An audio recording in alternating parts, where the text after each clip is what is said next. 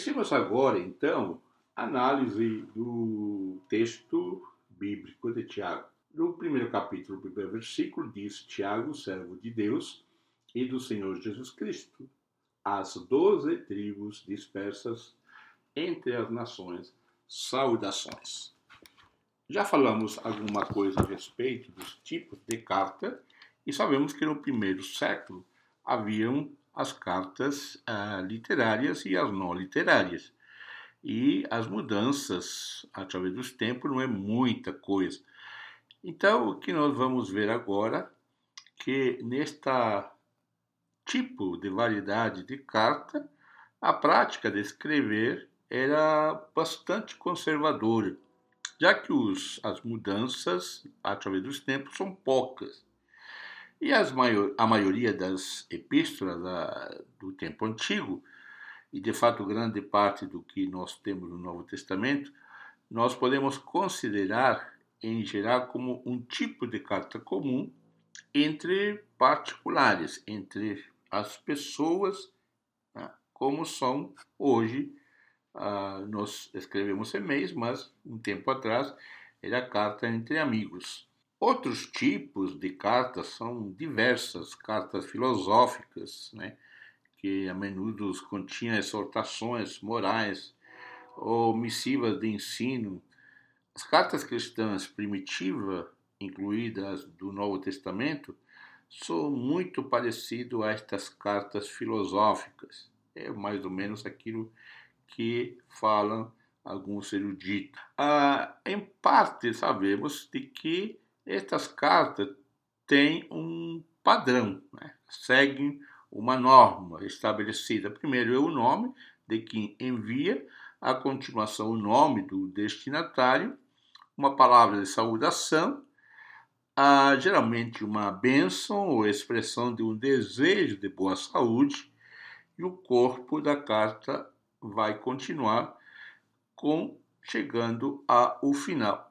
No, no, na, no língua grega, na língua grega, a prática usual, costumeira, era empregar né, a, o termo saudações, né, como sendo uma palavra de saúde. A forma típica em hebraico era shalom, paz, ainda que entre os judeus de fala grega era graça ou harem, né, era um vocábulo mais comum.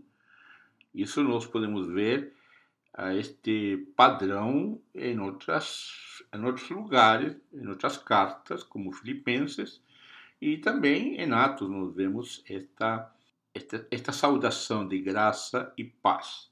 Ah, em Atos 15, 23, encontramos uma abertura de uma carta do Concílio de Jerusalém, quando escreve aos crentes gentílicos, os gentios, e escreve os apóstolos e os anciãos, ou presbíteros, a nossos irmãos gentios na Antioquia, Síria e Cilícia, saúde, saúdos, né, carém. Então, é, era um costume da época usar esta saudação. O livro de Tiago é também uma carta, ainda que de um caráter um pouco diferente. Ela tem uma qualidade de homilética e pode ser lida como um tratado didático. Isto é feito assim por duas razões. A carta começa, né, tem início, quase de imediato, com uma exposição dos temas que vai tratar, com pouca ou nenhuma evidência de um sentimento pessoal. Ela é bem diretiva, vai direto ao assunto. Segundo lugar, a audiência, ou, ou aqueles que ouvirão, é, essencialmente, é, é, eles é, é, indeterminado. Você não sabe é, com certeza o que, que é. é ali diz as doze tribos, né, como está escrito, dispersas. Né? Não como a carta de Paulo, onde vai direto ao destinatário. Então, esta audiência é indeterminada, como os outros é, exemplos de outras epístolas. E também Tiago tem feito uma alteração à fórmula que era usada, ah, colocando temas de importância teológica incluindo na sua abertura uma sinopse dos temas principais da carta. Então, o que nós vamos ver no primeiro capítulo, então, já é uma uh, rápida e incisiva entrada nos assuntos que vão ser uh, discutidos depois, nós vamos tratar isso. Tiago começa, então, com uma afirmação de que ele é Tiago quem escreve. Então já sabemos de que não há nenhuma razão para duvidar que seja o meio-irmão de Jesus o autor desta epístola. O autor então deseja dar uma ênfase a vários pontos e aqui ele mostra que já exerce uma autoridade sobre a comunidade, porque esta autoridade tem caráter de serviço e lealdade a Jesus Cristo e não há uh, outra maneira de ser leal a Deus senão em Jesus Cristo. Interessante que a ideia de servo de Deus é uma ideia que denotava na igreja em Jerusalém, no contexto judaico, denota autoridade. Você vai encontrar isso no Antigo Testamento, onde encontramos essas afirmações de que servo de Deus era alguém que possuía autoridade. Tiago então vai se aludir a si mesmo, vai falar de si mesmo como sendo um servo. E esta ideia de servo ou de escravo uh, tem algumas conotações interessantes. Por exemplo, alguns pensam ou argumentam que Tiago usa esta expressão para se distanciar dos seus leitores, assumindo assim a sua autoridade. Outros já afirmam que a, a Tiago lhe interessa se apresentar como um igual entre muitos irmãos, com a ênfase sobre a sua autoridade eh, sendo coberta, colorida pela sua humildade. Então ele se mostra humilde, mas essa humildade demonstra a sua autoridade. A questão das uh, escravatura ou de escravo era um termo comum naquela época que poderia, poderia também se utilizar para servo. Nossa forma de entender a escravidão não é a mesma do livro do Novo Testamento da época de Tiago. Então, esse enfoque que nós damos, muitas vezes, um modelo de escravatura ou escravidão, é interessante nos examinarmos que na época do Império Romano, na época que Tiago escreve, existem algumas formas de, uh, desta escravidão. Então nós temos que ver que, primeiro, tinha a escravidão a romana, que pouco vai nos falar com aquilo que nós estamos tratando, porque ah, nada tem a ver com a questão de raça. Né? Então, não há uma raça escrava. Segunda ah, maneira de enxergar a escravidão romana era muito mais ah, complexa, que se manifestava de diferentes formas, que são muito diferentes a nós. Então, a primeira forma mais é, de escravidão é uma forma onde o povo era, podemos dizer, uma escravidão indigna e que somente era reservada para criminosos ou outros considerados inimigos do Estado romano. As expectativas de vida neste modelo de escravatura, de escravidão, as expectativas de vida eram muito baixas. Ainda que apesar disto, conhecemos que comunidades de cristãos que proporcionavam cuidados aos cristãos condenados às minas. Então, era uma escravidão indigna. E interessante é que Eusébio, no seu escrito História Eclesiástica, ele relata que Dionísio, que era um obispo de Corinto, ao redor do ano 170 aproximadamente, ele escreveu uma carta ao bispo de Roma. Então, ele de Corinto escreve para Roma, o bispo daquela época era Sótero, e Dionísio elogiava a igreja romana pela generosidade, porque enviava contribuições a igrejas de muitas cidades, e ele escreve assim: aliviando assim a pobreza dos necessitados e ministrando aos cristãos nas minas, que seria esta escravidão indigna, onde cristãos também eram colocados. Outra, outro modelo também estava aquela escravidão rural. Ah, Existem alguns manuais né, da, da agricultura daquele tempo que descrevem condições nada invejável, né, ah, onde haviam é, milícias, né, usando um termo moderno, onde haviam grupos de presos ah, que estavam em, é, acorrentados. Né, e esses presos acorrentados realizavam o trabalho. Este tipo de escravidão, a visão familiar existia ah, dependendo do amo, do dono. E a comida, a alimentação, da mesma maneira, era reduzida ao mínimo e os escravos, logicamente, se enfermavam e não eram alimentados. Outro tipo de escravidão que o Novo Testamento tem mais, mais à vista é, a, é aquele modo urbano doméstico, onde as condições eram mais é, variáveis, mas havia em lugares, casos em que as pessoas mesmo né, se vendiam como escravos, contando assim obter benefício pessoal, porque o novo amo proporcionava comida, moradia e formava essa pessoa ou dava-lhe essa pessoa algum tipo de trabalho ou formação de algum trabalho. Muitos é, estudiosos creem que os escravos urbanos domésticos é, poderiam alcançar essa libertação através deles mesmo pagar a sua liberdade.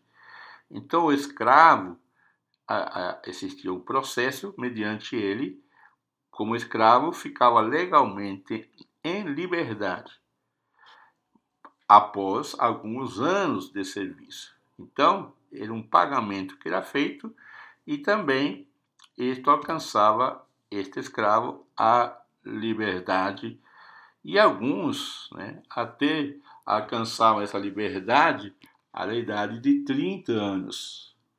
Isso, essa liberdade do escravo de, neste modelo se poderia conseguir debaixo de diversas condições, incluindo também, como já falei, pagamento em dinheiro à pessoa liberada. E, ou até o amo poderia adotar esse, esse escravo. Então, a, desta maneira, quando nós entendemos a escravidão, nós podemos entender algumas frases né, que Paulo, por exemplo, outros textos falam de, escravi, de escravidão. Então, este contexto nós precisamos entender para poder analisar né, a, as ordens né, aos escravos de, de serem complacentes, para serem úteis aos seus amos. Então, qual, de que escravidão você está falando? É importante investigar no estudo dos textos bíblicos. E o tipo, outro tipo que nós temos de, de escravidão, né, é o, aquele que existia no império. Era a, podemos chamar, escravidão imperial. Era escravo na casa do imperador. Alguns destes é, conseguiam altas posições de poder e riqueza, como ah, diretamente dado pelo imperador ou por estar submisso ao imperador. Como já disse agora há pouquinho, o Antigo Testamento usa a palavra servo, ebed, né, no hebraico, se utilizando às vezes para os grandes heróis da fé em Israel. E por isso é uma designação de honor. Salomão concluiu a sua oração quando dedicou o templo com uma alusão a Moisés, quando ele diz: Tu, né, referindo-se a Deus, tu os apartaste de todas as nações do mundo para que fossem tua herança. Assim o manifestaste por meio do teu servo Moisés. Então ele sempre fala em alguns textos do Antigo Testamento. Ah, em 2 Samuel ele fala de Davi, né? Deus fala de Davi, sendo meu servo Davi. Né? Em Jeremias 7, 25, Deus descreve seus profetas como meus servos. Então, estas, estas passagens demonstram que no Antigo Testamento o, a palavra servo, escravo, é, se usa com frequência para pessoas que ocupam posições de autoridade, porque combina a lealdade a Deus com a humildade ante Ele. Então, ante a presença dele, o escravo é humilde, mas também este escravo é leal a Deus. Então, desta maneira, a ideia de, é, de escravo, nós, nós temos que ver como que Tiago está usando. Né? Particularmente, podemos dizer que ele usa no sentido de autoridade e de lealdade a, a seu Senhor. E a este Senhor e Deus, que no, neste primeiro versículo, Tiago se descreve a si mesmo como servo de Deus e do Senhor Jesus. É uma construção muito estranha em todo o Novo Testamento, que somente se encontra aqui, mas ah, ele tenta mostrar que ele é um servo de Jesus Cristo e este Senhor é Jesus que é Senhor e Deus. Então, desta maneira, nesse primeiro versículo, ele mostra a sua autoridade, como o faziam os outros apóstolos já na hora de apresentar-se diante da igreja. E o mais interessante agora é que Tiago dirige a sua carta às doze tribos que se encontram dispersas pelo mundo. Esta construção também é pouco vista. O único paralelo no Novo Testamento é Pedro, capítulo 1, onde existem uh, duas linhas de interpretações sobre as doze tribos ali. Se se refere a judeu, e o cristianismo judeu ou, bem, ou a, a uma referência à igreja, à igreja multirracial. Então nós temos aqui é, que decidir por quem é, Tiago está falando estas doze tribos. Né? Se estas doze tribos se refere ao povo de Deus judeu, crente, crentes, cristãos, gentios os judeus gentios que estão é, dispersos no mundo. Lembre-se bem que após o capítulo 8 de Atos, nós encontramos, é, ou no capítulo 8, nós encontramos a dispersão é, dos apóstolos que ficaram na cidade e a igreja se espalha por toda a Antioquia, Síria, aqueles lugares, eles são dispersos. Então, entendemos de que esta visão que Tiago tem com relação aos dispersos, às tribos dispersas, não se refere aos gentios, nem também se refere aos judeus exclusivamente, mas à igreja de Jesus, é uma referência, como Paulo chama em Gálatas, né, dentro deste tempo, ao novo Israel, então, é uma referência, como também vamos encontrar em outros textos, é uma referência à igreja ah, espalhada na face da terra. Então, com isso, nós damos concluído o primeiro versículo e nos próximos vamos avançando para conhecer. Se há dúvida, ah, basta mandar um e-mail para, ah, para mim. Meu e-mail é miguelaguilera.ebad.com.br e visitando meu site jmiguelaguilera.com você também pode entrar em contato através do formulário que lá está. Então, espero que tenha ajudado a acrescentar um pouco mais para sua edificação. Nos encontramos no próximo áudio. Até lá!